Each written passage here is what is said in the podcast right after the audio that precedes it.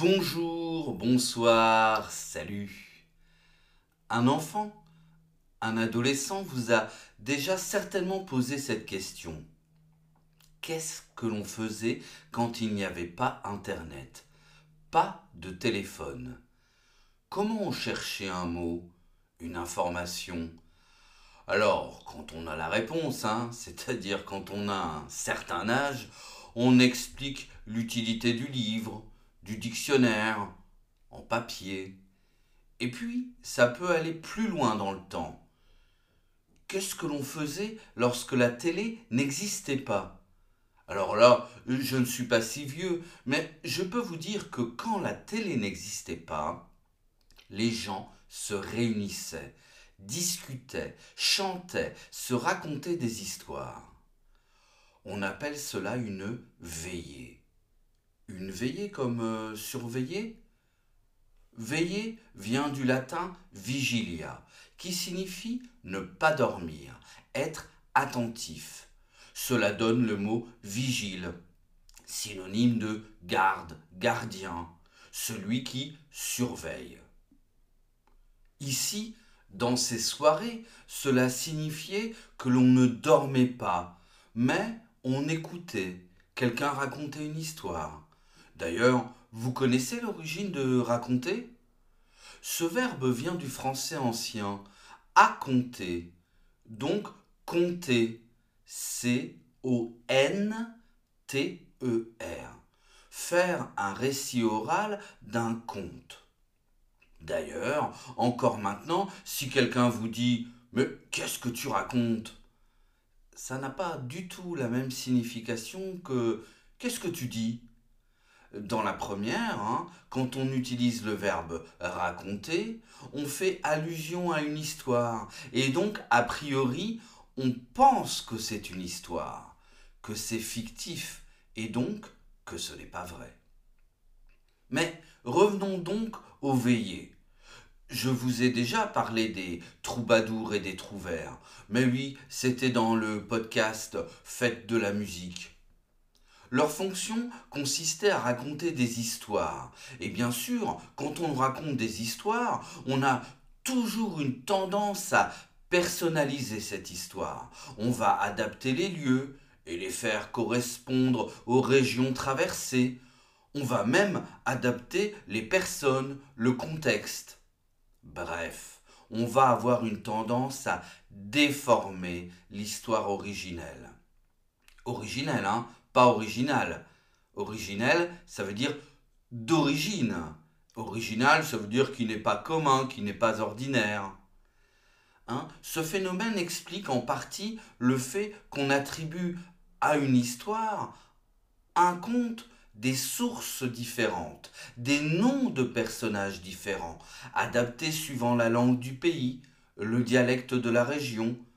Ainsi, certaines histoires se transforment avec le temps et suivant les régions, les pays, les continents.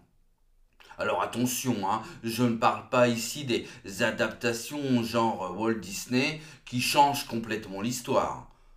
Vous voulez un exemple? Oh bah, dans la version Disney, on voit le Quasimodo, hein, le bossu de Notre-Dame, heureux avec sa douce Esmeralda à la fin. Mais Victor Hugo, Victor Hugo n'était pas américain et les happy end, c'était pas son truc. Et dans son roman Notre-Dame de Paris, Esmeralda, hein, à la fin du roman, Esmeralda est pendue après avoir été accusée du meurtre de Phoebus. Quasimodo, lui, se laisse mourir de faim sur le cadavre de sa belle. Alors on pourrait aussi parler de l'adaptation des contes des frères Grimm, par exemple. Vous connaissez les frères Grimm? Jacob et Wilhelm Grimm sont deux frères qui sont nés en Allemagne à la fin du XVIIIe siècle, en 1785 et 1786 précisément. Ce sont tous les deux des linguistes et ils ont d'ailleurs commencé ils ne l'ont pas fini, mais ils ont commencé un dictionnaire historique de la langue allemande. Et Jacob a rédigé un traité de grammaire allemande.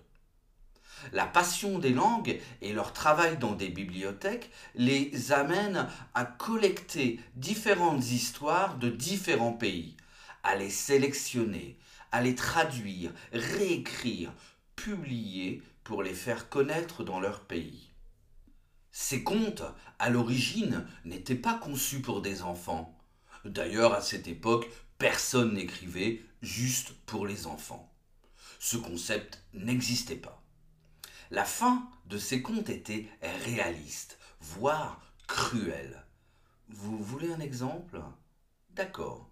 Vous connaissez certainement Cendrillon, hein, l'histoire de cette jeune fille qui vit avec ses deux sœurs méchantes, sa belle-mère qui la déteste, et puis qui, un jour habillée en princesse, se rend au bal donné par le prince qui tombe amoureux d'elle. Mais comme elle devait quitter le bal avant minuit, elle s'en va précipitamment en laissant derrière elle un soulier, une chaussure. Hein, vous voyez cette histoire. Alors vous connaissez certainement la version de Charles Perrault, la version qui finit bien. Si, d'accord, dans la version de Perrault, Cendrillon décide de pardonner à ses deux méchantes sœurs, dans les contes des frères Grimm, pas du tout. Vous vous souvenez, hein, toutes les filles du royaume tentent de faire rentrer leurs pieds dans la chaussure. Et les deux sœurs, elles, elles n'hésitent pas à se mutiler, se couper un membre pour pouvoir rentrer leurs pieds dans ce fameux soulier. La première se coupe le gros orteil, tandis que la seconde se scie le talon, elle se coupe le talon. Malheureusement, pour elle, le prince voit que le sang coule de leurs pieds et il comprend qu'elles trichent. Et pour les punir, elles sont condamnées à se faire picorer les yeux par des pigeons qui, qui sont les amis de Cendrillon, et une fois aveugles, à mendier, c'est-à-dire à demander de l'argent tout le reste de leur vie. Vous voyez, c'est cruel.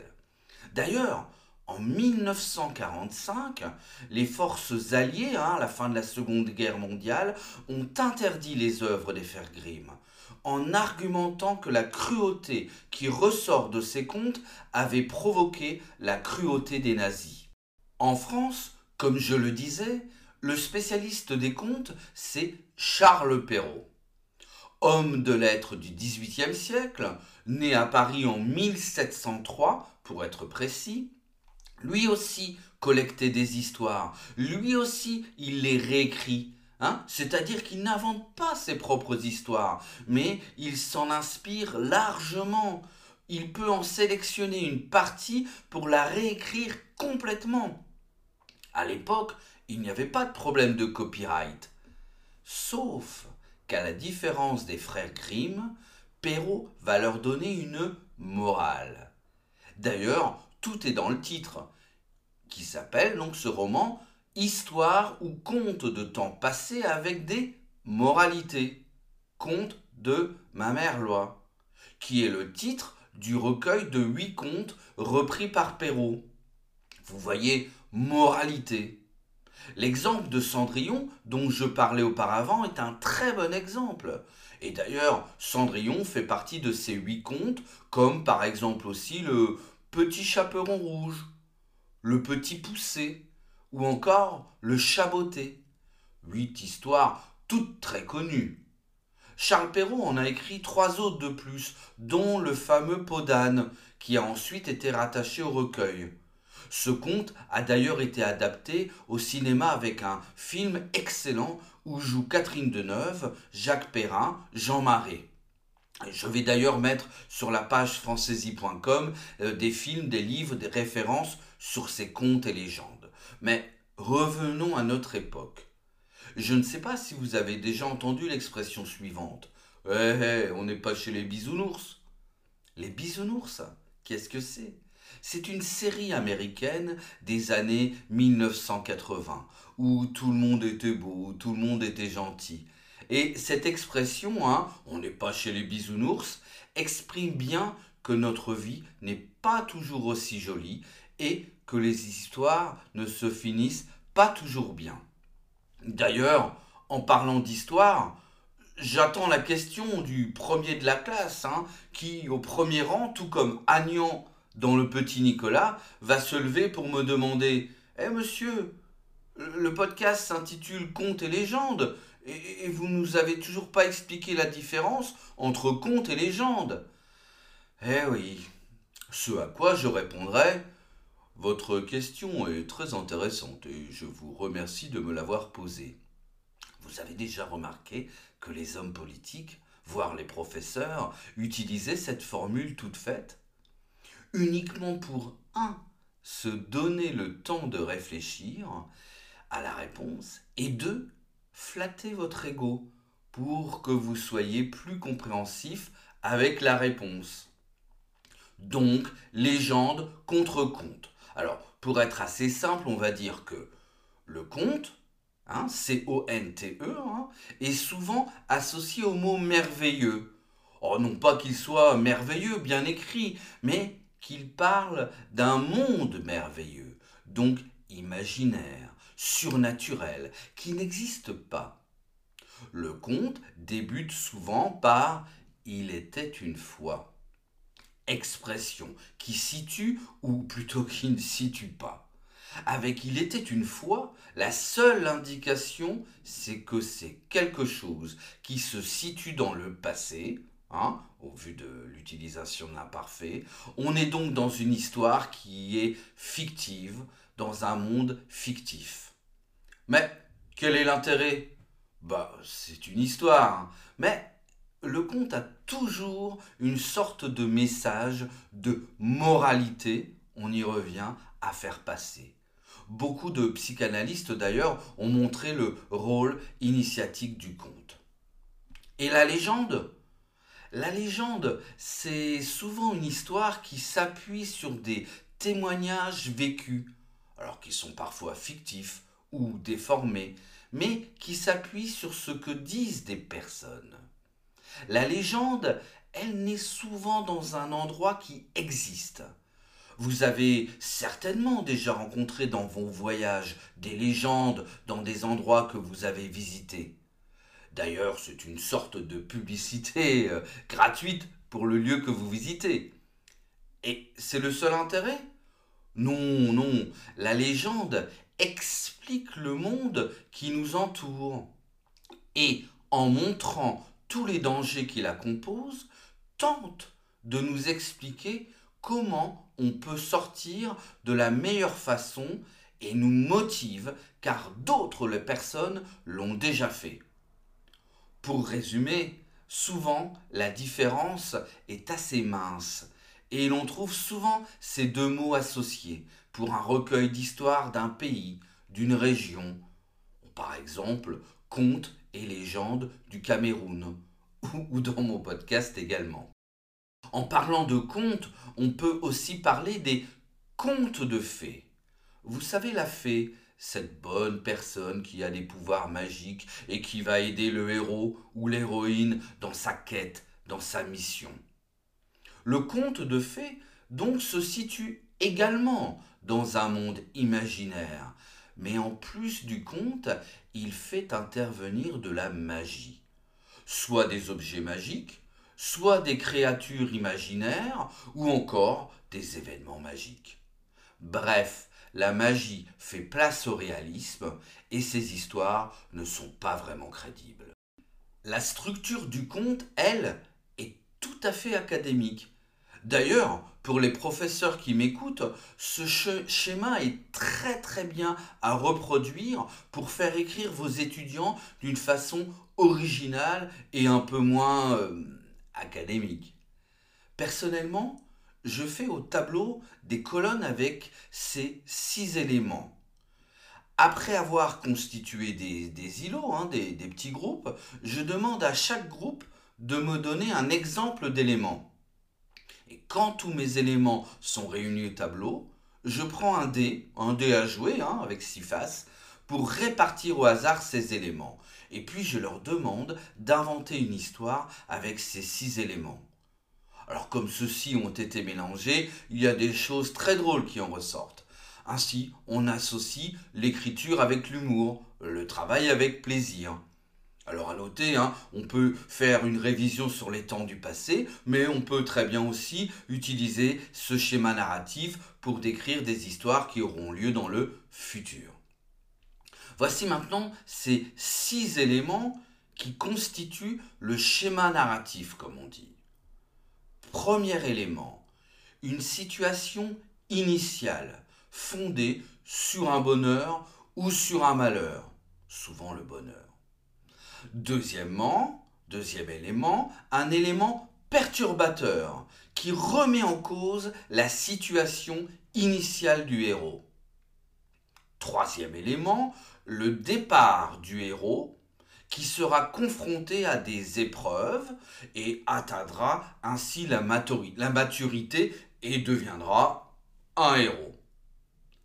Quatrième élément, l'aide d'un adjuvant, comme on dit.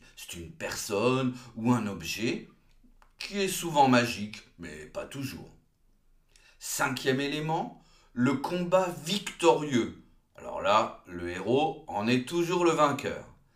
Et le dernier élément, le sixième élément, ben, c'est le retour triomphal du héros ou de l'héroïne hein, et un nouvel équilibre final pour ne rien oublier dans votre exercice, comme je le disais auparavant, le début du récit commence toujours par Il était une fois. Et dans les contes de fées finit par Et ils vécurent heureux et eurent beaucoup d'enfants. Ou alors Ils se marièrent et eurent beaucoup d'enfants. Vous voyez, que du classique. Mais enfin, rien ne vous empêche de changer la fin. Encore une question? Et cette fois-ci de l'étudiant assis à côté du radiateur ou de la fenêtre. Hein, vous le savez, cet étudiant, c'est l'étudiant le plus rêveur, celui qui a besoin d'un échappatoire pour ne pas s'ennuyer en cours. Ça aussi, c'est un schéma narratif classique. Donc, question de cet étudiant. Et la comptine, qu'est-ce que c'est? C'est un petit conte? Oh, je ne vous refais pas le coup de la question intéressante, hein, mais c'est une bonne question quand même, car la réponse risque de vous surprendre. Premièrement, vous savez comment s'écrit le mot comptine? Eh bien, la comptine s'écrit C-O-M-P-T-I-N-E.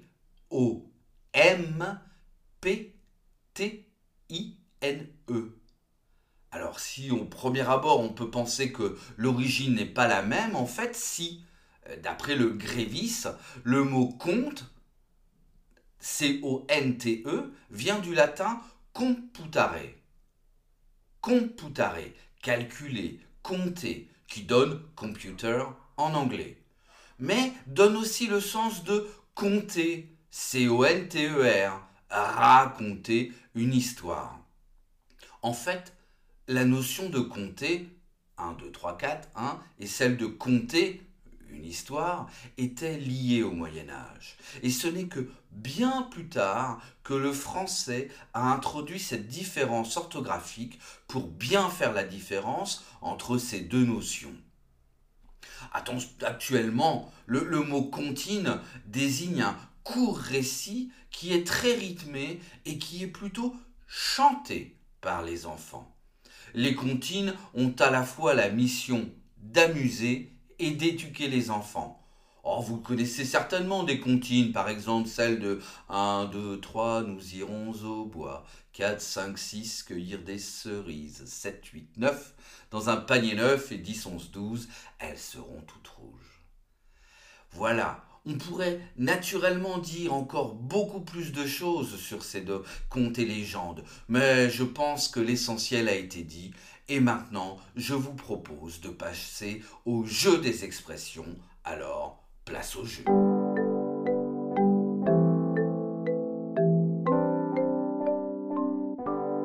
Vous êtes prêts? Alors première expression, l'expression raconter des salades. Raconter des salades. Est-ce que vous savez ce que cela veut dire? Je vous propose quatre solutions. Une seule est bonne. 1. raconter des salades, ça veut dire expliquer des méthodes anciennes de jardinage, hein, dans le jardin. 2. Raconter des salades, c'est donner de vieilles recettes traditionnelles de cuisine.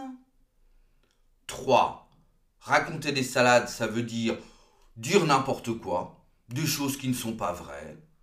Ou 4, au contraire, dire toute la vérité, même si cela peut poser des problèmes. Je répète rapidement, raconter des salades. 1. Expliquer des, méthodes de jardinage. 2. Des recettes traditionnelles de cuisine. 3. Dire n'importe quoi. Ou 4. Dire toute la vérité. Ça y est, vous avez fait votre choix? Raconter des salades, c'est la troisième option qui est la bonne. C'est dire n'importe quoi. C'est dire des choses qui ne sont pas vraies. Hein, quand quelqu'un vous raconte des choses, mais on n'y croit pas. On lui dit, mais arrête de raconter des salades. Deuxième expression, qui est une expression qui est un peu vieille, mais toujours utilisée, vous pouvez la rencontrer, celle de une fée du logis. Une fée, F E, accent aigu E, euh, du logis, L-O-G-I-S. Une fée du logis. Alors, mais quand on utilise cette expression, on parle de, on parle de qui? 1. On parle d'une personne qui s'occupe d'une façon remarquable de la maison. 2 une personne qui s'occupe de placer les personnes importantes dans les loges de l'opéra ou du théâtre. 3. La femme du maréchal des logis. 4. Une personne, un publiciste, qui est très doué pour créer des logos pour les marques, les entreprises. Je répète, une fée du logis, c'est 1 une personne qui s'occupe très bien de la maison. Deux, une personne qui place les personnes dans les loges de l'opéra ou du théâtre. Trois, c'est l'épouse, la femme du maréchal des logis. Ou quatre, un publiciste qui est très doué pour créer des logos. C'est bon, vous avez fait votre choix aussi? Vous l'avez peut-être déjà entendu. En fait, la fée du logis, le logis, en fait, ça désigne la maison. Donc c'est la première réponse. C'est la personne qui s'occupe d'une façon remarquable de la maison. Alors maintenant, hein, c'est à utiliser, c'est quelque chose qu'on utilise plutôt ironiquement. Hein. La place de la femme a bien changé et fort heureusement. Donc on l'utilise par exemple genre Eh oh, mais je ne suis pas la fée du logis. Allez, on passe de conte, on passe de fée du logis, on arrive aux légendes. Hein. Donc la légende, on l'a vu, c'est une histoire, mais quand on utilise le mot légende en l'associant avec une carte, hein, une carte d'un pays par exemple, qu'est-ce que c'est? Une légende. 1. C'est une liste des légendes, des histoires locales de la région. 2. C'est une liste des personnes locales célèbres. 3 c'est une partie technique qui explique le rapport entre la longueur sur la carte et celle du terrain. Hein, par exemple, 1 sur 100, c'est 1 cm du dessin qui représente 100 cm dans la réalité. Ou 4, c'est une partie technique qui explique la signification des lettres, des signes et des couleurs employées sur la carte. Alors, vous êtes parti sur les choses techniques, c'est bien. Alors non, c'est pas la troisième, c'est pas la troisième euh, proposition, c'est pas euh, celle qui concerne la longueur de la carte, hein, le 1 sur 100. Ça, ça existe, ça, ça s'appelle pas une légende, ça s'appelle une échelle. Non, donc c'est la deuxième partie technique, hein. c'est celle qui explique la signification des lettres, des signes et des couleurs pour que vous puissiez comprendre la carte. Allez, dernière question sur le mot compte. Mais attention, le mot compte qui s'écrit cette fois-ci C-O-N-T-E M, M comme maman, C-O-M-T-E. Mais ce mot, qu'est-ce qu'il désigne? Première solution, un type de fromage à pâte dure. 2. Un titre de noblesse. 3.